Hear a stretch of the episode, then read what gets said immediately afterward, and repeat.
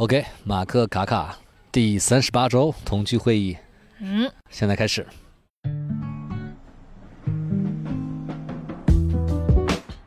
这周过得怎么样？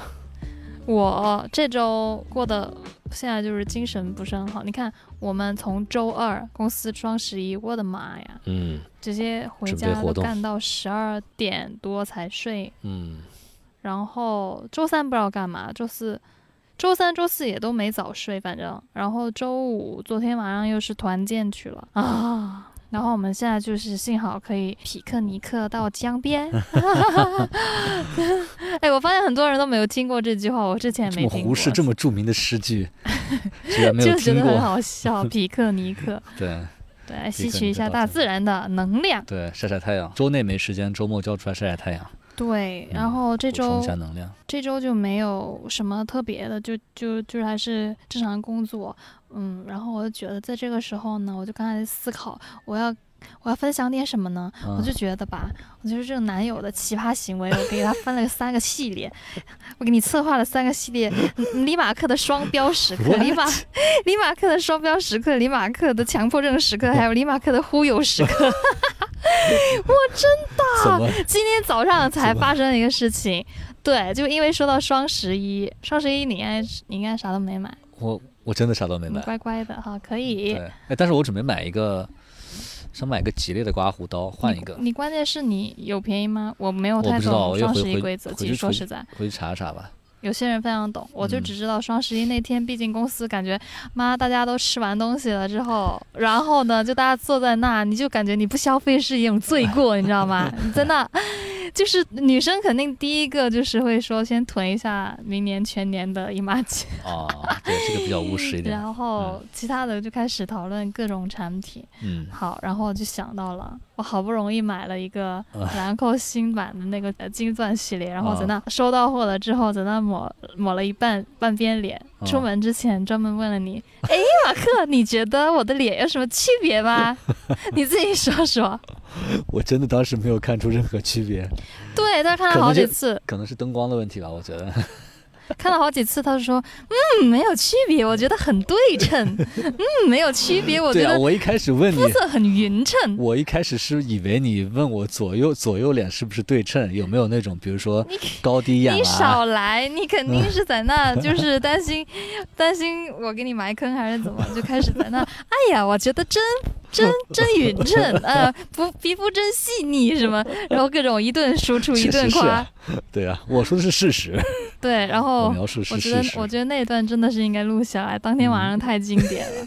然后我就说：“你没有看出来我抹了什么东西吗？”然后他说：“哦，我看出来了，哦，你左边抹了。”那然后我说：“我抹的是右边。” 他说：“啊，对呀，我说的是我的右边。”然后其实是我他妈我抹的就是左边，我真的 就是在那各种忽悠我，忽悠女友。这算什么时刻？忽悠时刻？就忽悠时刻啊。然后今天早上也是，今天早上是因为什么发脾气来着？忘了，我自己也忘了。对，然后我就在路上，哦，出门前上厕所。对我靠，那又是另外一个时刻，那又双标又忽悠，不是是上厕所之前，我在催你。你催我。就是我妈起来，我都整理不到嗯多长时间，我我妆都没有化。当哦然我你本来也没想化，就是想说简单，就是防晒一下，然后就出门了。嗯，呃，这位男子就在那，赶紧啊，我们赶不上了，什么赶紧啊，我们要吃早吃早饭啊什么的，一一顿输出在那，态度又极其不好。然后我又早上呃这星期又没睡好，早上有点有点烦躁，被他这么一催，我就很烦。更烦躁了。对呀、然后关键是我都已经出门，就是已经准备好了要出门了，我卡着跟那个点根本就是不会迟到的。好，好了，我要出门之前来了，他，哎，真的是一堆屎。虽然这么说真的很不好，但是网上真的各种帖子说的是有道理的，是男男友男人们为什么就是一堆屎？就是出门前一定要放空一下。那你就心里没有 AC 数嘛？你自己，你明明就是要上，你肯定是会上一趟的，你就不要催我呀！你催我那十几分钟，我都可以把全。我如果我如果不催你的话，你就比我还晚。你你看，你看，你双标。那你出，然后等你出来之后就，哎，那算了，我们直接去那边吧，就怎么 怎么若无其事的就要走了，直接去那边吃。气死。然后对，然后就这个是很双标。然后完了之后，我就说，你刚才那样就是态度很凶嘛，就是你催我可以，但你不用那么的凶，嗯就是语气非常不好。跟上次一样，然后就来了一句，他说哪一次？我说就上次，我话还没有说完呢，他就开始啊啊啊啊啊！我靠，我以为你，我以为你是知道不是，我了啊确实记得，啊啊啊！我确实记得有一次，但具体是什么，然后我就开始问你马克是哪一次？他说他就支支吾吾半天就说不出来，然后你在那熬啥子，根本不知道你在熬啥，你就是为了不想让我想起来，不想让我提起来的。确实记得是有那么一次，哦但是具体是什么我记不太清了。忽悠大王，反正回顾本周，你怎么开始吐槽我了？就是本周啊，我觉得本周生活没有什么 特别的精彩的，不就是双十一嘛，然后嗯，不就是买了买了一些，但你买的应该都好像到了是吧？女生用品，对啊挺，快的，对啊，就是抹脸上让你看不出来任何区别嘛，浪费钱，这种不浪费钱，挺好的。嗯，挺好用的，挺好用的，嗯，新版还是挺好用的。你说说你的吧，我这周，我这周除了日常的工作，然后把咱们的第二集、第三集嗯，都剪完了，然后哦，现对，辛苦你因，为因为咱们节目上线其实稍微晚了一点，从国庆回来，嗯，相当于晚一周嘛，对，所以就把前三集就嗯，每周录完，然后就趁现在还上没什么人听，对，然后其次就是还做了安排了一下我们的去日本的行程哎呀，也辛苦你了，啊，对，那个 真的是本上都是你，基本上都是你在查酒票呃查机票和酒酒店花了不少时间。去要去办个卡，对对对，然后还查了一下，因为我们要在香港中转一下，嗯，我们要待一晚上，所以在香港还要订个酒店。对，另外就是在香港还要去办一些啊、银行卡呀嗯，和处理一些东西，所以，要提前预约，查好怎么弄，看哪个网点是最方便的，嗯人最少的，方便通过的。对，查这个就查了很久。对啊，但如果你办成了，后面就会很方便。对啊你，就是就是幸亏去一次嘛，对，就是借这个机会赶紧把能办的先办了。嗯，下周就只需要上三三天班。哦耶！嗯，然后这周我想一下啊，这周除了日常的工作，哦，这个确实也是好像没啥。主要是花了很多时间在查攻略。对对。对对，嗯，因为我基本上我是属于全程没有管的。嗯，对你不用你不用管，你跟我走就行了。哎呀，然后明天还要去换点外汇，换点港币和日元。好的。本周生活就这样。嗯，好，进入我们的第二趴。这周有什么收获吗？我怕给你 couple pressure。你又有干货了，我有，你怎么每周都有 我就？有，因为我最近在准备，就是还是上次那个分享，我觉得每每每周拿一点点都，你搞得我很有 couple 分 pressure。你 couple pressure 的时时刻多了去了。你每天有些时候是拿一些电子书、电子读物，嗯。睡前的时候在那看，我这周也最近有看什么吗？也看一些东西，但是我就是读完就不记得了，那就不行。就是 OK，那就是别浪费这个时间了。没有把它我跟你说没。有把它内化，没有把对呀、它你就没内化。我跟你说，教学相长，你一定要先输出。呃，但我这周因为我要准备写下周的 beats 嘛，有些啊下周一是我的，所以我这周看了一个看了一个视频的播客，哦呃，视频的这个他是采访的一个年轻的 MV 导演，嗯叫 Cole Bennett，嗯。就他帮很多说唱歌手，呃，哦拍了很多那种深受 Gen Z 嗯。喜欢的 music video。嗯。因为我之前就听说过这个人，但我不是很了解。嗯。然后我正好是那天因为刷小红书看到有人发他的新的作品，嗯。哎，我说哎，那正好我去找找他有没有他最新的播客或者怎么样，嗯，还挺想了解一下他们。他有一个自己的厂牌叫 Lyrical Lemonade，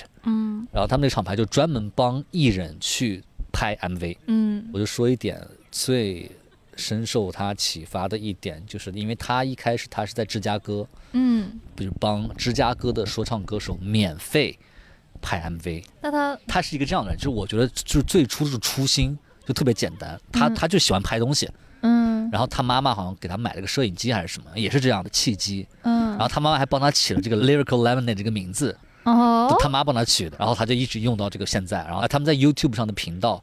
现在都已经超过两千多万的订阅量了。嗯。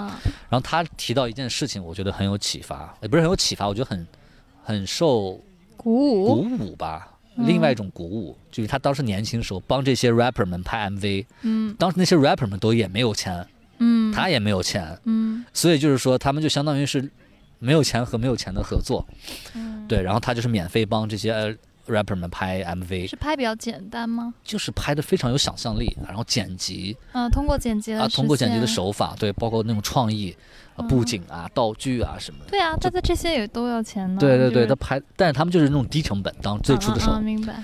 拍的就拍了以后就非常成功嘛。然后他就说哦他单纯的就是喜欢拍 MV，他有嗯时候还跟他的一个朋友也是个 rapper，就说你写歌，我来帮你拍 MV 嗯，他就喜欢。啊，他就当初就这样的合作。然后直到后来有一次，他是最大的转机是来来自于什么呢？是他帮二零一七年还是一几年，他帮一个嗯当时还默默无闻的一个小 rapper 嗯拍了 MV，、嗯，然后那个 MV 一夜之间就呃收看量就突破了一百万还是什么，哇，一夜之间。然后，嗯但是他当时只收了八百块钱的拍摄费。嗯然后这个这个视频火了之后，嗯这个那个 rapper 的经纪人给他打电话嗯。说，dude，就是嗯，你帮了我们大忙，你拍的东西太好了，呃然后我们现在变得非常有钱，我要给你转十万美金。哦，他当时很小很年轻，然后他说，他当时以为就是对方在开玩笑，对，嗯。然后但是他说，哦，没关系啊，我已经收了你的八百块钱了，就嗯当时我们约定好的拍摄费。然后那经纪人就一再给他打电话，他就一再拒绝。第二天给他打，第三天给他打，说十万你如果不接受，我给你我给你转九万。啊，九万不接受，我给你转八万，就一一直这样这样耗耗到什么呢？耗到说那个经纪人非常坚持说，我一定我一我一定要给你一笔钱，对，因为嗯。我们现在非常有钱，我们 very rich，嗯。最后给了他六万美金，啊。给他转了六万美金，嗯。然后这六万美金相当于改变了他之后的职业生涯，用启动了，对相当于一个启动资金嘛。他用这六哦他用他用这六万美金啊、买了一台新电脑，买了一台新摄影机，然后嗯租了一个办公室，就开始了他整个这个后六万美金可以租办公室吗。六万美金很多了呀。哦，呃，他个人啊工作室那种啊对。嗯。然后就这样开始了他们厂牌的一个小的开始嘛。嗯。他说他没有在公开场合说过这件事情，嗯。对，在接受这个采访的时候，他就说，我每次谈到这个事情的时候，我都会很激动，嗯，但是就是我的初心是非常简单的，我就就是很利他，当然他也是属于他自己喜欢这个事情，对对，他非常热爱这个事情。没有太多他他里面用了一个词，就是 I'm just moving with pure intention。嗯嗯嗯，对，pure intention，pure intention 这个词，我觉得非常让我听到的时候还挺感动的。就是他当时的就是很简单、很纯粹的，我就是喜欢拍 MV，嗯我就想帮你们拍 MV，啊你哪怕给我一点酬劳。嗯嗯嗯，后来 后来那个音乐人，但我不知道是谁啊，我我我得去再去查一查。嗯二零一七年好像是。然后这件事情就给我很大的一个感触动，就是当你真正一去热爱一个事情的时候，就是在最初最初，哪怕是没有收入的情况下，你内心是有股创作的冲动和欲望，嗯，那你一定不要去顾惜其他的成本，你要把这个东西先做出来，嗯。做出来推广。如果事后再去功利的想，一部分是你在给自己积累作品，一部分是你跟 rapper 合作，嗯，对吧？rapper 也会给你一些曝光，包括它上面会写字幕嘛，directed by 嗯嗯 Cole Bennett。对，但是就是最最对最初的这个动因，我觉得是现在很多人都缺失的，包括很多创作者，比如说像做个播客、做个视频频道，他们一开始想的就是我要怎么赚钱，嗯。但往往你你这样想的话，你的动作就会变形，或者说嗯，你的初心就不太纯粹了。他首先很喜欢听音乐，很喜欢听嘻哈音乐，嗯在芝加哥嘛，他本身是个白人，他是个白人男孩，有很多黑人朋友，嗯混得都特别好。我觉得这个初心给我的触动还挺大的。对，嗯当然你的初心如果是赚钱，那也 OK，嗯，对吧？那你初心就是做做做视频，然后立马商业化就是。不要拧巴，你不要又对是一个，呃你不要抱着一个你是个艺术家的心态，对，然后你又想要你又赚钱，你又觉得什么对是的，赚钱赚得很慢，怎么怎么样？嗯，你不要这样，嗯对对，我就是我这周最大的一个嗯，启发吧。然后我这周好的是个很好的故事，对，然后这个故事是我觉得听到这周比较看到了很好的故事，然后我会把它写在下一周的 beats 里面就这周吗？newsletter 啊，下下周一发的。这周有什么收获吗？但是之前也有聊过，就关于情绪的一个理论嘛，但是可能没有再往细的再去看。嗯嗯，然后也没有算很细吧，但我觉得就是一个小的，也是一个小视频，我觉得讲的还蛮清晰的。嗯他就会去讲，就是你有没有有些时候在路上，就是比如说有些人会有路怒症，嗯然后或者是说，就是你对于某些事情特别的敏感，就别人一怎么样，你就是经常性的会。呃，类似对、嗯类似条件反射的，会有一些应激性反应。应激性的反应。我哎，对对我就是呃，他的种种举例，嗯，我就想到了你嘛。嗯，对，因为我就觉得你你是对在某些个人场景下，哎有没有礼貌这件事情是非常哦非常介意的。对对对，对，那当你对一个事情非常敏感的时候，就是非常容易激起你这种应激性的情绪的时候，其实往往是因为你。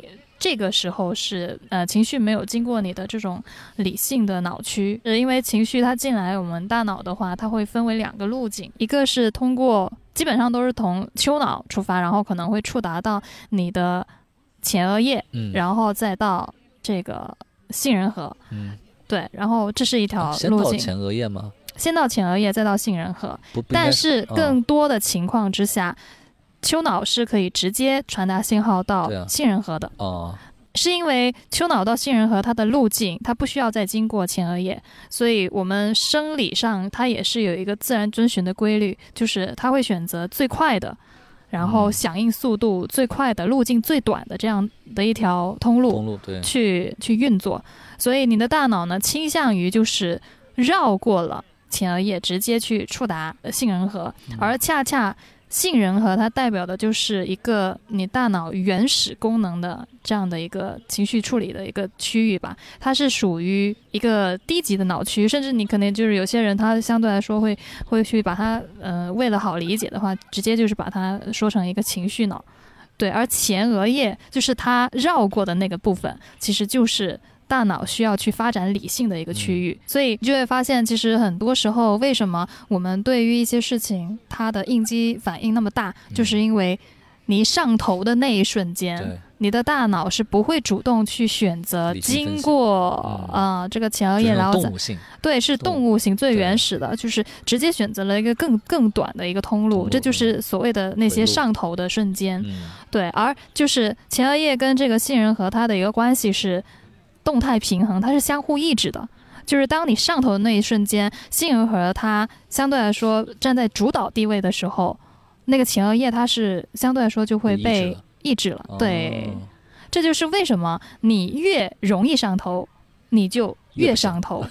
然后你一记住了这些时刻，你的杏仁核记录下的这些时刻，你在下一次遇到这样的一些哦场景的时候，意你就思对他就会更习惯的往这个通路去发展，他你他就会你的前额叶就又进一步的被压制。嗯所以这个事情的严重性是在于，如果我们你对这个场景比较敏感，经常会让你上头，你不去理性的克制它，那你可能以后对于这样的一个场景，你会变得越来越敏感。这是第一方面。嗯第二方面是，当如果我们长期这样发展下去，可能它只是一个场景啊，那慢慢的它会让你的杏仁核的这个功能区更强大了之后，它会衍生到你可能对于生生活当中的任意一个场景，你都是容易情绪失控的，嗯就因为你的、哦你的前额叶是没有得到锻炼的。对，你经常被锻杏仁核被锻炼锻炼的对它，你相当于不断的拿这些负面的情绪在喂养啊，在刺激它。嗯对，它会变得越来越强大，就是肥大，然后那，可能嗯前额叶就会越来越缩小。那前额前额叶是就是人发展出的理性思考对它就是一个理性脑哦区。所以该怎么办呢？一般来讲，就是如果一就是应急的情况之下，可以有几个这种调节的手段，比如说你可以深呼吸，因为为什么呢？因为其实呃人他有大概有记录下来，就是说杏仁核它如果你一旦上头的那一时刻，它占到主导的地位，嗯有有有大概有做过一些调查跟研究，就是这个最长的它主导的时间可能可以去持续到十八分钟。哦，对，所以就是先先缓一缓。所以为什么会有很多人他说了或者做了一些啊、呃非常过激的一些事情，他可能过后会开始后悔对，去反省自己。其实因为在那个时候，杏仁核它的主导的那个那个时刻已经过去了，平息下来，然后嗯对前额叶开始开始上升了。嗯，对，理性开始上升了，所以这是很很有意思的一个点。对，就是你应该去刻意的去锻炼你的前额叶，这是一部分。但嗯当下你应急的时候，你可以尝试先先退一步。深深呼吸然后再加上可能可以去强迫性的让自己心里有个暗示，就比如说我们知道了这样的一些理论之后，我们强迫性的让自己控制下来这个嗯情绪。嗯，嗯，当然学习就比如说别人给你回了个什么消息，你非常生气你可以先不啊回，，但是你先不回，先晾一晾，那你先晾一晾。对，先出去散散步。是，就是你有意识的可以去去针对这样的一些嗯场景，给自己争取更多的。是的，我原来在这方面就做的不好，但我感觉我现在，那是，啊那不是，咱就是说，因为你经常提醒我，对我我就会慢慢的控制，学会控制它，让我的理性脑去占据主动。对。然后另外一个，他就是讲到，因为他其实那个是一个冥想推荐冥想的一个视频，然后那个嗯视频就会讲到，冥想是一个非常好的能够在日常生活当中去强壮你的、锻炼你的前额叶的这样的一个途哦径。哦，好像有听过类似的说法。对冥想，因为你冥想的时候，其实是需要你非常专注，然后全身心的需要去调动你的这些思绪，嗯，去进入。如果可以进入到一个心流状态是最好的。反正这这一系列的过程都是属于你自己内在要去内观跟捕捉思绪，嗯，然后让自己更加专注的这样一个过程啊。所以我觉得这个还挺有意思的。嗯嗯就当然可能现在讲的话没有什么画面感，就会觉得比较枯燥。但这个理论我觉得是可以应用在就很多是你知道了原理嗯，你在遇遇到这种事情的时候，你就会提醒自己嗯说，嗯嗯啊，此刻是我用我的动物脑在思考，对并没有用我人类高级的理性再去处理对，因为对。对，因为其实这种研究的已经很早很早之前就有了，包括现在已经都非常非常深入了。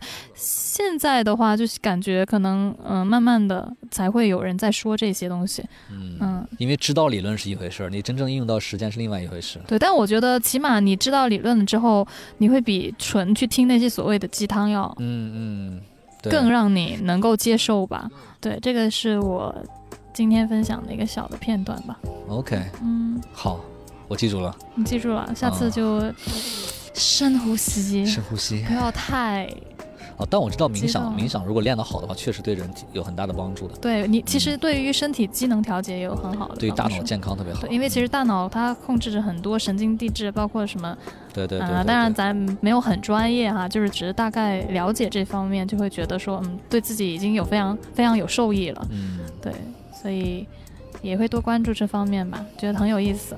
，OK，嗯，还有什么补充吗？这种你呢？我我没什么了。然后去，主要是下周，因为我们下周四五就飞了嘛，嗯我得确保没有出现不出现任何问题，嗯该带东西都带上。嗯，下周我再预约银行去取一下外汇，靠你了。OK 了。好，那我们下一期就是在外地了，已经。好，马克卡卡同居会议第三十八周到此结束，拜拜，拜拜。